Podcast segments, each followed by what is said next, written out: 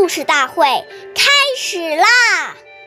每晚十点，关注《中华少儿故事大会》，一起成为更好的讲述人。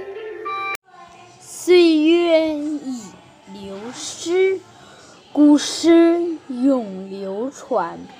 阴阳中华瑰宝，传承红色基因。我是中华故事大会。中华少儿故事大会讲述人王嘉宾，一起成为更好的讲述人。今天我给大家讲的故事是《故事大会红色经典故事》第二十集《鸟枪换炮》。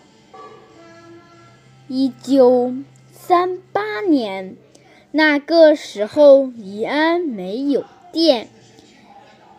经常于夜间写作的毛主东毛泽东爷爷是十分辛苦的。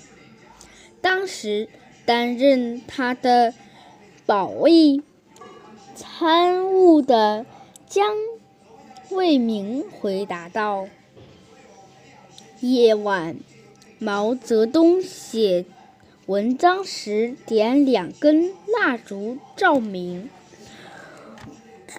蜡光暗昏暗而又有跳动，很影响视力，容易使眼睛疲劳。毛主席毛泽东写累了，就揉揉酸胀的双眼，在。续续写。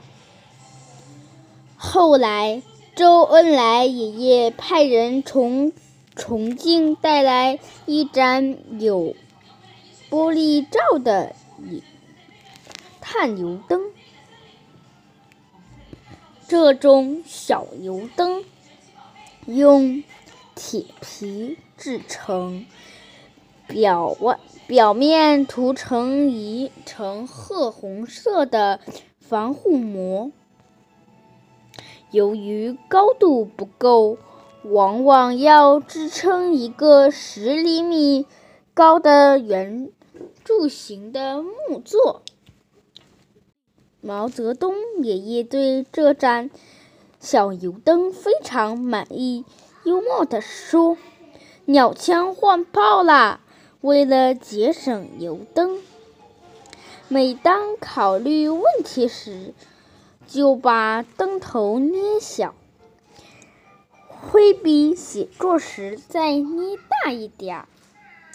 关注中华少儿故事大会，一起成为更好的讲述人。